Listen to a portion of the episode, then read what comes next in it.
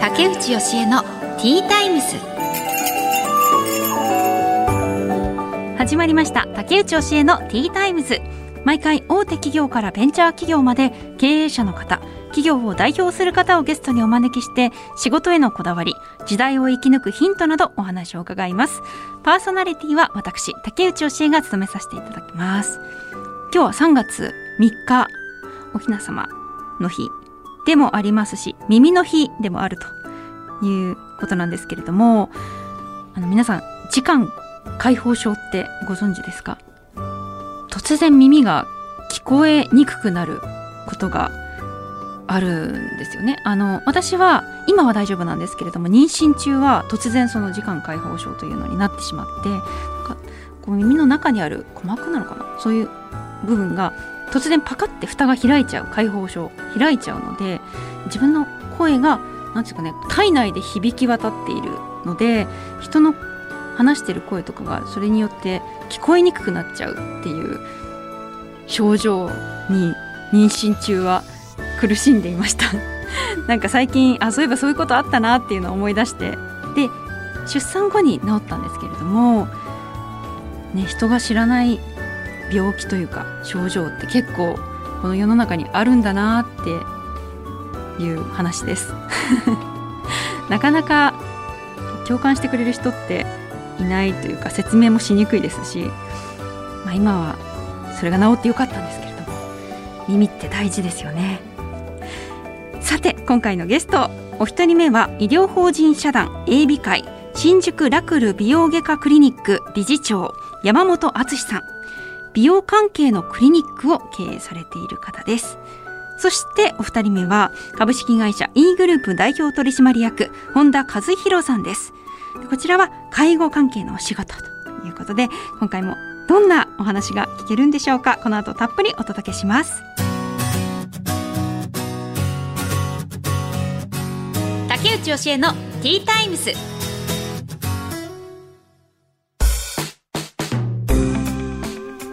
てここからは企業の代表の方をお招きしてお話を伺います。一人目のお客様は医療法人社団 A 美会新宿ラクル美容外科クリニック理事長山本敦さんです。よろしくお願いします。はいよろしくお願いします。まずはプロフィールを紹介させていただきます。山本敦さんは2004年鳥取大学医学部を卒業後湘南鎌倉総合病院を経て2006年からは東京大学医学部形成外科美容外科に入局。その後大手美容外科で都内院の院長に就任。2012年新宿ラクル美容外科クリニックを開院され2015年には医療法人社団 A 美会を設立。理事長に就任されました。はいということで今日はよろしくお願いいたします、はい、よろしくお願いいたします、うん、美容外科ってまたちょっとこう特殊というか結構華やかなイメージがあるんですけれども。そうですね。まあマイナスをプラスにじゃなくてプラスをさらにプラスにっていうところになりますから。はい、うん。あの、まあ、ただ、まあ、結果が全てなのでそこは難しいところですけども、はい、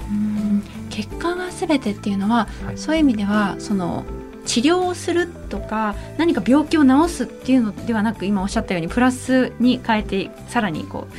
磨きをかけていくっていうお仕事だと思うんですけれども、ええ、その結果っていうのはどういうところで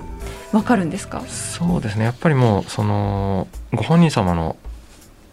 あのご満足度っていうかそれが全てだと思いますからあのこちらがその自分でこう手術の結果とか治療の結果であこれはいいって思っても結局その受けられた方がご満足いただけなかったら全く意味がないと思いますし、はい、そうですよね。その方がこういう理想に近づけたいっていうのになるべく沿うように。そうですね。はい。それってある意味あこういうふうにした方がいいんじゃないかなって思っていてもやっぱり患者さんの希望を優先させるんですか？そうですね。ただまああの明らかにそうしない方がいい時はあのやっぱり治療しない方がいいって思う時もありますしそこはでもあのそうですね短い限られた時間の中でそのこの方本当はこうしたらいいんじゃないかっていうところをちゃんとご案内してでまあ治療になれば自分の今までの経験ですとかそういったものであのこうするのが一番いいっていうのをある程度あの予測が立ちますからそれを本人さんのその理解度に合わせてお伝えしてでまあもちろんあのどこまでされたいかとかご本人様のご希望もありますからそれに沿ってまあご案内してってところは、まあ、一番難しいところかなと思いますそこは。あそうですよねそこが美って人によって違いますもんね。そうですねでも日本人のこうなんかこう基本的にこれが美しいと思うとかこういう顔が好きみたいなのってやっぱり傾向ってありますよねきっと。そうですねまああのまた外国の同じアジア人のご希望ともまた違いますし、やっぱりこうその時代時代でこう流行りが変わってくるので面白いなと思って見て面ます。白いな、はい、え今の流行りってどういう？例えばですけどあの一昔前だとあの目とかですとあの平行型って言って幅が結構広い二重みたいな感じが、はいはいはい。あの人気だったんですけども最近はもう自然なこうもともとの二重みたいな感じの目にしたいっていうリクエストが増えてきたりですとか。自然が増えてきた。はい増えてきましたね。はい。自然にやるっていうのは難しいですか？あそうですね。まああのやっぱりこうこれはあのうちが気をつけてうちというか私が気をつけて目指しているところでもあるんですけどやっぱりあの日本人として、まあ、日本で生活している限りではこうやったことがバレないのが一番大事だと思いますので仕上がりとしてはかなりあのナチュラル思考を目指してやってるのであまりこう激しく変えたい場合はうちじゃない方がいいのかなと思ったりする時もあります。のそもそも山本さんがこはい。の美容外科を目指されたきっかけっていうのは何なんですか、そうですね。あのもう本当にまあ人間としては単純なんだと思うんですけどもあのたまたまそこら辺の本屋さんで買った「ブラック・ジャック」っていう漫画があって、まあ、その書いてある内容が結構あの衝撃的だったと言いますか、うん。あこういう仕事あるんだなと思ってその先もその憧れは変わらなかったのでそのままそこを目指して今まあどうですかね現在の日本の社会でいくと、まあ、割と近いところにたどり着けて近いような仕事をしてるんじゃないかなとは自分では思ってますけども、はい、その医者を目指したきっかけがブラックジャック。それとも美容外科？そこもうすぐに美容外科あのそうですね。あのなので医師を目指したというよりはブラック・ジャックを目指してしまったうんうん。困った人でしたね。ブラックジャックってね顔に継ぎはぎがだそうらけの、ですね。はい。あーあ顔を変える。確かにブラックジャックって顔変えてますよね。ね。いろんな顔に変えられるんですよね。そうです。なのでまあそのなんて言いますかね。まあその手術がうまくできるようになるっていうところも憧れでしたけども結構あの他の人に対してこうあんまりあれ悪い話は出てこないのでいい意味で結構こう影響を与えてるっていうのがすごく僕には魅力的に映りましたしまあ魔法が使えるのとはまたちょっと違いますけども実際こう漫画みたいにこう本当にうまくあの全くの別の顔例えば私がトム・クルーズになりたいとかそれは無理ですけども、うんうんあのまあ、その人の中でこう綺麗にしていくだけでだいぶこう気持ち的なところも変わったりっていうのよくありますから。あの患者さんとしては、はい。ひ男性と女性どのくらいの比率でいらっしゃるんですか？そうですね。うち割と男性の方多くて1割ぐらい、はい、男性の方見えてます。は男性はどういうところを直されるん男でし性はいろんな方いらっしゃいますけどでもまあ大体お手入れ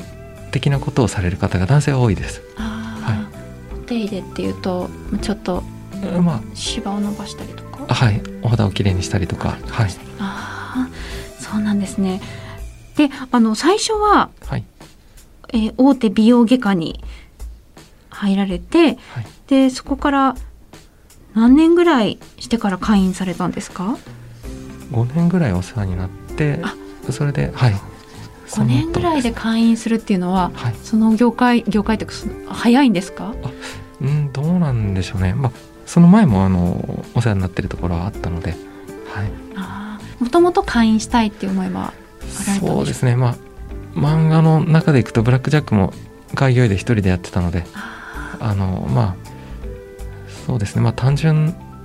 なんです。わ 私が。はい。へえ、はいなんかこうここだみたいなきっかけだったんですけどここで会員しようっていう。あそうですね。まあ本当はもうちょっとこう人様の元について教えていただきたかったんですけどもクリニックここでやらないかっていうお話をある方からいただいてでいろいろな偶然が重なって今の新宿に開くことになってですね、ああ、そうか。やっぱそういうはい、なんかん波というかがあるんですね、はい。きっと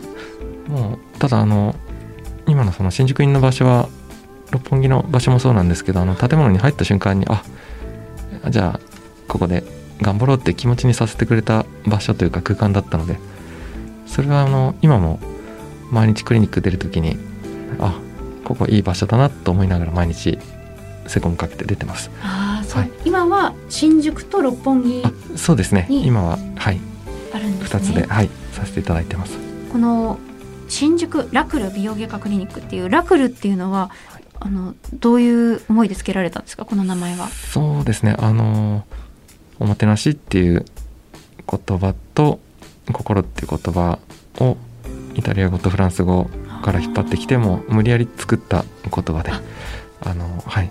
なのでまあ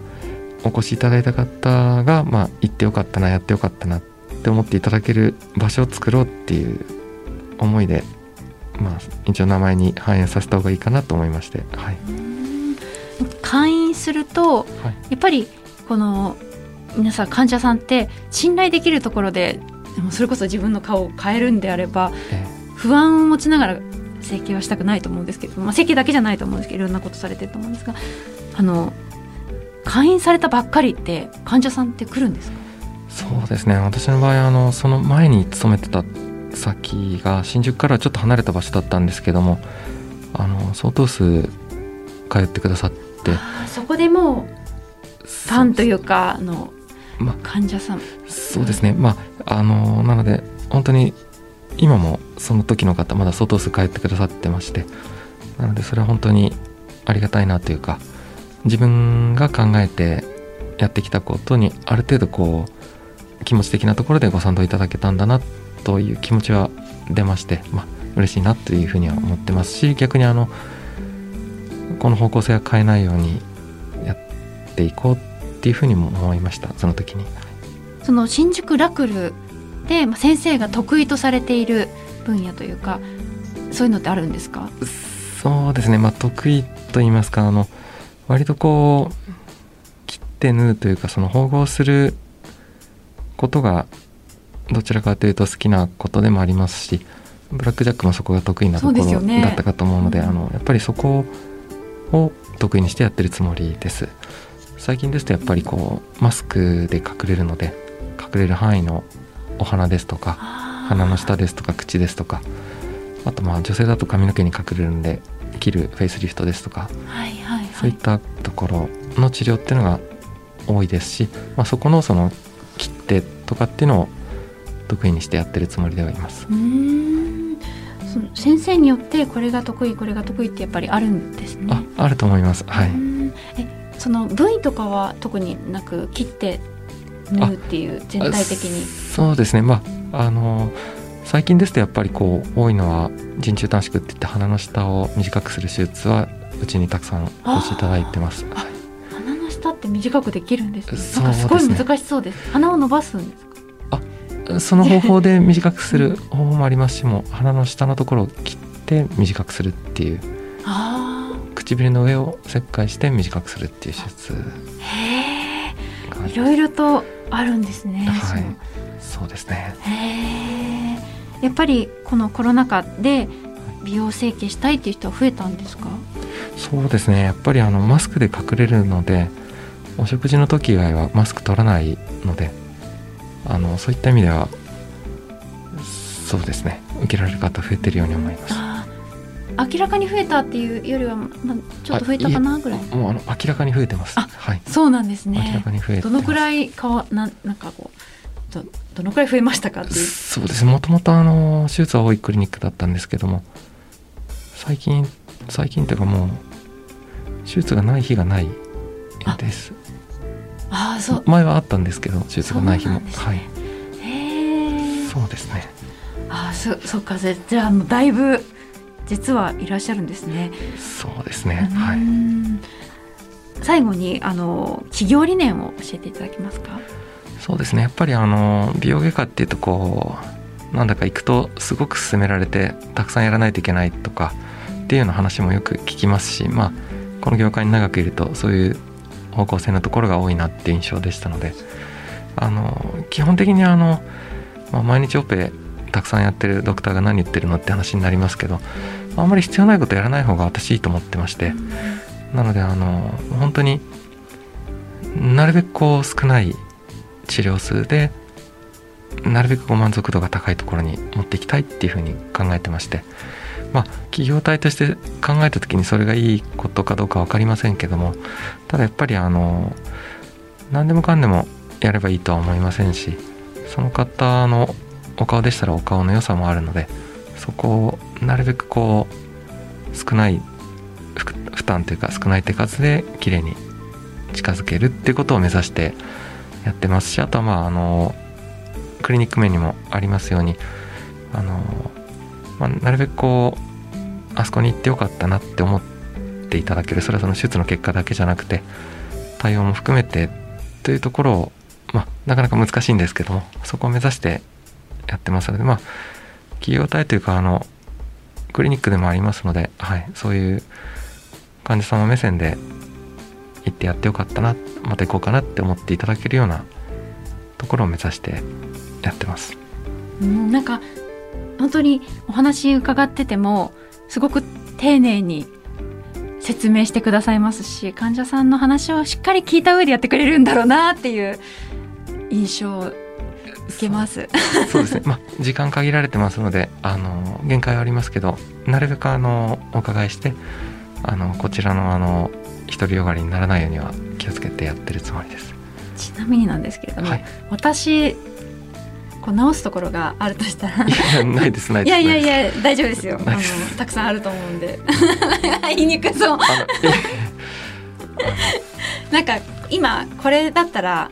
例えば注射とかでもいいんですけどこれやるといいよみたいな。いえあの十分じゃないでしょうか。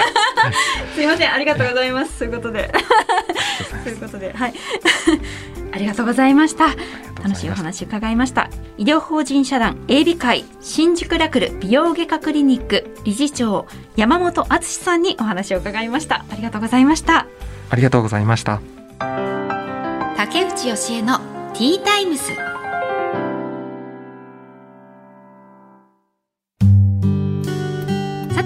て本日2人目のお客様は株式会社 E グループ代表取締役本田和弘さんです。よろしくお願いします。よろしくお願いします。まずはプロフィールを紹介させていただきます。本田和弘さんは介護職員とホームヘルパーとして10年以上障害者の方や高齢者の方と関わられてきました。常に現場目線で最高のサービスを提供していきたいという思いから株式会社エナジーを創業。利用者の生活にエナジー元気活力を与えるサービスを追求していらっしゃいます。今日はよろしくお願いします。よろしくお願いします。すごくあの滑腹のいい方というかあの体格ががっしりされてるなって思いました、はい、実はあの、えー、プロでボクシングをやってまして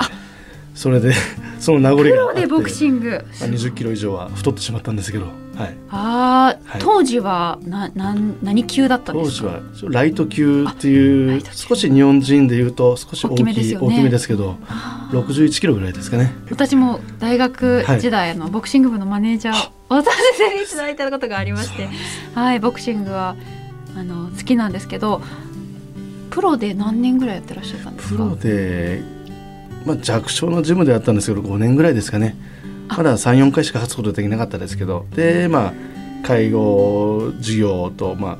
あ、どちらかをあの見切りをつけなきゃいけなかったので、まあ、あまり上にも目指すことができなくて。で引退それをやりながら介護そうですね。職員として働きながら、ね、プロボクサーとして介護職員として働いてましたね。へえ、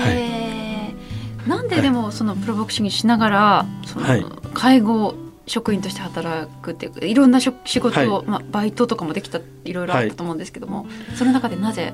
そうですね。私あの、まあ、まあ、トヨタ自動車っていう会社で働いてたんですけどそこで憧れたのがプロボクサーと介護士だったんですよね。それで両方そうですそうですねそうですね。でおばあちゃん子だったのもありましてでそれでもう介護をやってみたいなということで、まあ、トヨタ自動車退職して、えー、その時はちょっと、まあ、ヘルパー2級の取得をしながらある意味フリーターだったんですけどそれで、えー、介護士と、えー、プロボクサーを、えー、やってました。はい。えその介護職員に憧れたっていうのは先ほどちらっとおっしゃってましたけどおばあちゃん子だったっていうのは大きいんですか、はい、はい、そうですね。私九州出身なんですけどあのとにかくまあ父親母親も厳しかったのでたまに行く親戚の家がどうしてもおばあちゃんが優しくて それが大好きになって。でそういう方々のあのお役に立ちたいなと思って介護を始めたんですけど。それを思うようになったのはいつ頃ですか？そうですね。トヨトヨタ自動車で、まあ、工場で働いてた時ですね。に私も、まあ、工場トヨタ市の工場で働いてたんですけど、まあ、これをまあ20年30年これ続けていくのかと思った時にちょっと違う世界も見たいなとか。一回介護をやってみたいなって憧れだったのででその時にまあボクシングもプロボクサーになりたいっていうの2つありましたので夢が。でまあ両方を叶えるために退職をしてなんとか今に至ります。そうですね。な なんとか今に至るっていうか、はい、すごいあの大きくされてるというか、はい、あの本当に幅広いことあの事業内容も幅広いなと思うんですけれども、えっと、今はその株式会社 E グループとしてどんなことをされてるんですか、はい、えー、うちはあの弊社は、えーまあ、有料老人ホームだったり、えー、障害者のグループホームあとは在宅の訪問介護訪問看護あとはよく聞くのケアマネの、えー、事業所ですかね、はい、をやっておりまして今18事業所はあるんですけど。18事業所そうですね18それぞれがやっぱち、はい、あのそうですねそれぞれが別のところにあるんですけど、はい、今は愛知県内ですけどこれからちょっと、はい、えー、東海3県まず始めていって拡大をしていこうかなと思ってます。あそう。本当にこう障害者とあと介護っていうのはまた別だと思うんですけれども、はい、そのどちらもやっていらっしゃるのは何か理由があるんですか？そうですね私はまあ訪問ヘルパーも長い長い間続けてきましたので障害者さんも高齢者の方も日常の身の回りの生活だったり外出の介助でしたりいろいろやらせてもらってきてやはり両方の、えー、障害者さん高齢者のサービスをしたくてで入居入居の施設も作りたくていろんな方々に恩返ししたいなと思って始めたんですけど。お一人でここまで大きくされたんですか？そのまず最初は、はい、多分小さい規模で始められたんですよね。あの訪問介護事業所っていうところから始めましてそれは少資金でできるんですけど、はい、そこからが結構大変だったんですけど、その次にデイサービスを始めて、うん、まあもちろんいろんな、えー、お金を借りたりもいっぱいしたんですけどでそこから念願の老人ホームを立ち上げましてはい。まあかなりの借金はしましたけどはい。でもそうやって拡大することができたのは、はい、やっぱりこうのその関わっている方の信頼を得たからじゃないかななんて思うんですけれどもどんなことを心がけてそうあの接してたんですか？そうですね。私はあの、まあ、エナジーって名前も本当人を元気にしたいなとかエネルギーに満ち溢れた会社にしたいなと思って名付けたんですけどちょっと変わったエナジーなんで変わった名前そうですよね。エナジーでそうですね。字の後にちっちゃな「い」がついて小さい「い」は実はあの司法書士が間違えただけなんですけど。えそうなんですか、はい、エナジーだったまあそれで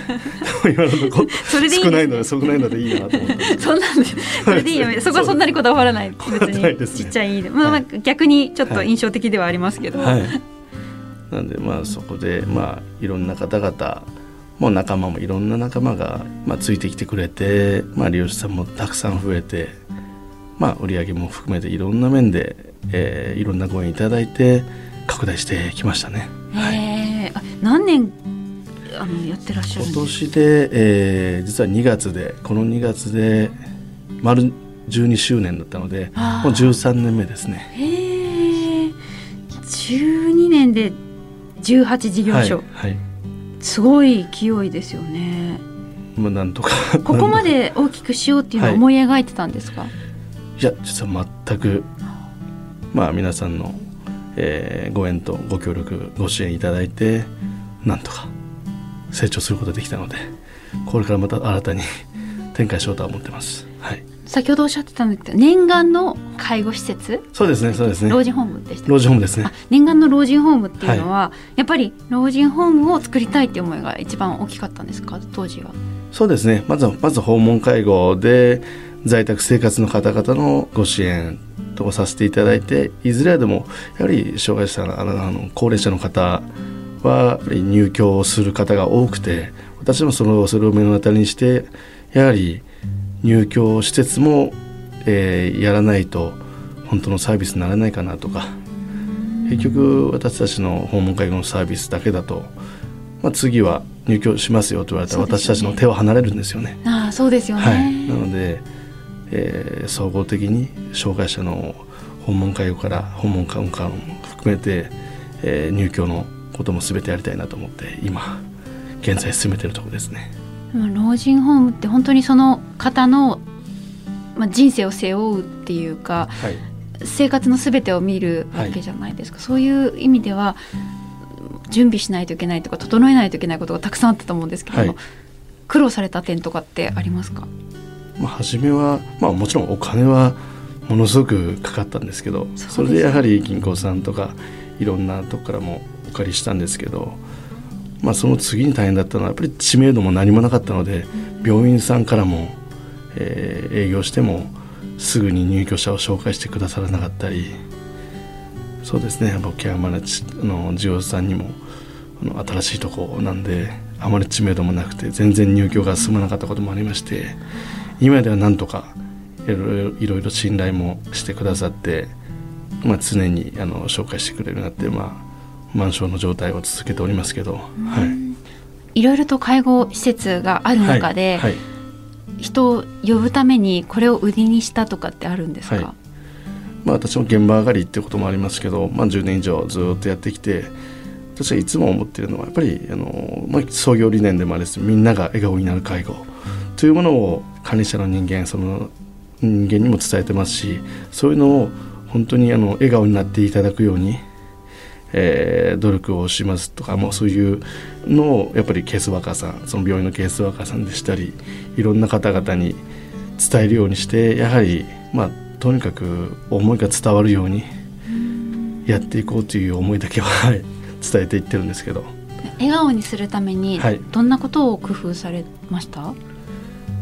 まあ、レクレーションは当たり前のにあるんですけどとにかく私たちがあの笑顔をいただくためにはやはりバカやったりもするんですよねやっぱり。それを笑っていただくために私たちはふざけたりもしますし、まあ、利用者さんのためには何でも恥もかけますし 恥って恥っていうか恥ではない恥ではないです。そのされるんですか？バカをやるっていうのは例えば例えば女装女装したり女装したり。あすごいですね。そうですね。私たちは本当に会社が大会系の方あの人間が多いですね。私も元プロボクサーやったり他のラガーマンとかいろんな人間がいるのでそういうのを取り入れたりしたり。あ確かにみんななんかこう、はい、元気があって、ね。ね、体力もあって、はい、で本田さんもお話ししているとやっぱり体育会系というか、はい、あのこちらも元気をもらえるような感じですよね。そういうのを伝えていきたいですけど。あのプロボクシングをやってい。たことが、具体的になんかこう生きたなって感じたことってあります？介護施設で働いていて。とにかく一生懸命 一生懸命やればまあ笑顔になっていただけるのかなとかそういうのはあるのかもしれないですね。こちらも一生懸命やることで、はいね、一生懸命やって私もやっぱりボクシングやってきて勝勝ったり負けたりもしてきたんですけどやっぱりそういうので、え、涙流したりいろいろしたんですけどやはりこの仕事と一緒で一生懸命やればやっぱり感動が、え、生まれてくるので本当に私たちの仕事は喜びと本当に感動が生まれる仕事ですのでそういうのはやっぱりボクシングやってきてもいろんな方々に応援していただいて、えー、ボクシングも成り立ったので次は介護施設としてみんなに支えられながらそういう施設でとにかく一生懸命やることをえー、精神誠意利用者さんに、えー、伝えることを意識してますね。はい、スポーツって分かりやすい部分もあって、はい、自分が頑張って練習をすれば、そこで結果が生まれるとかだと思うんですけれども介護施設とか人の笑顔を引き出すってどこを一生懸命やれば引き出せるのかな、はい、そうですね、まあ、笑顔をいただくにやはり利用者さんが例えば少ししか歩けない方がちょっとある、まあ、あの1週間前よりは歩けたよとかそういうのもやっぱり達成僕らのやりがいと生きがいの一つではあるんですよね、はいはい、だから本来ならやっぱり老人ホームにおられる方は在宅生活に戻すとか戻っていただくとかそういうのもありますし逆にやっぱり私たち高齢者の施設やってますので旅立ちをする方も多くおられるんですよね。そうですよね。で私たちのチームチームとして動いてて最高のフィナーレをどんどん作っていこうねっていう話はしてますし、そういうので達成することチームとして達成どうやって笑顔をいただくのかの力入れてますね。はい、目標人の人生を良くすることを目標にして、それに向かって、はい。全力で向き合うってことなんですね。はい、なるほど。いや確かに自分の親族を預けるところでどんな状況かっていうのがやっぱり見えないクローズな空間だと思うので、はい、信頼できるところにお願いしたいなっていうのは本当思いますね。うん。え企業理念っていうのはあられたりするんですか？まあ、創業理念になりますけど、まあ、みんなが笑顔になる介護っていうのがありまして利用者さんと、えー、職員も、まあ、スタッフですね。スタッフもスタッフその関わる関わる家族も関わる方々を全てを笑顔にするっていう理念がありましてそういうそういうのビジョンのもと今動いてるんですけど、はい、あと介護施設っていうとやっぱりあの本田さんご自身も介護職員であったと思うんですけれども、はい。はい、の労働環境っていう、はい、その介護職員の方の労働環境とか、もういろいろ問題になったりもしてますけれどもそういう部分どうなってるんですか、まあ、よく 3K って言われる業種だと思うんですけどきつい汚い給料安いとか言うんですけど確かに私が、えー、私はもうこの仕事19年約19年続いてるんですけど19年前はもっともっと給料が安かったんですよね。ただ私はあの、えー、きついと汚いと実は思ったことがなくて、そういうのなんかもっとあのこれから介護をやる方興味持たれる方に伝えていきたいと思ってるんですけど私は本当になんか、うん、先ほど申し上げた、まあ、喜びと感動が生まれるのと一緒で、全然なんかもうやりがいしかないなとか。はい、そう、はい、確かに給料は少し安かったのもありますけど、うんうん本当の 3K じゃないよってみんなに伝えていきたいなと思ってますね。いや確かにそれ実際に働いていた本田さんがおっしゃるとすごく説得力がありますし、まあ、おばあちゃんおじいちゃんも多いでしょうしなんか一緒にいるだけで温かい気持ちに、あのなりますもんねおじいちゃんおばあちゃんとかって。素晴らしい仕事と私は自負してますし、はい、これからの夢っていうのはあるんですか？そうですね。さらに、えー、事業を展開していくことそれによって、えー、利用者さんの笑顔がもっともっと広がっていく。あとはやはり経営者としてやはり給料をどんどん上げていくためにもさらに広げていきたいなとは考えてますね。でも本当にやっぱりその介護職員の方には、まあ、それこそ全力であの向き合ってもらいたいので、はい、そういう意味でも、はい、あの介護者の方とかあと私子供がいるので保育施設の方スタッフの方とかも、はいはい、ねなんかお金を注いでほしいところですよね、ね、これからもおじいちゃんおばあちゃんに笑顔を届けてください。ありがとうございます、はい、ありがとうございました。株式会社 E グループ代表取締役本田和弘さんにお話を伺いました。ありがとうございました。ありがとうございました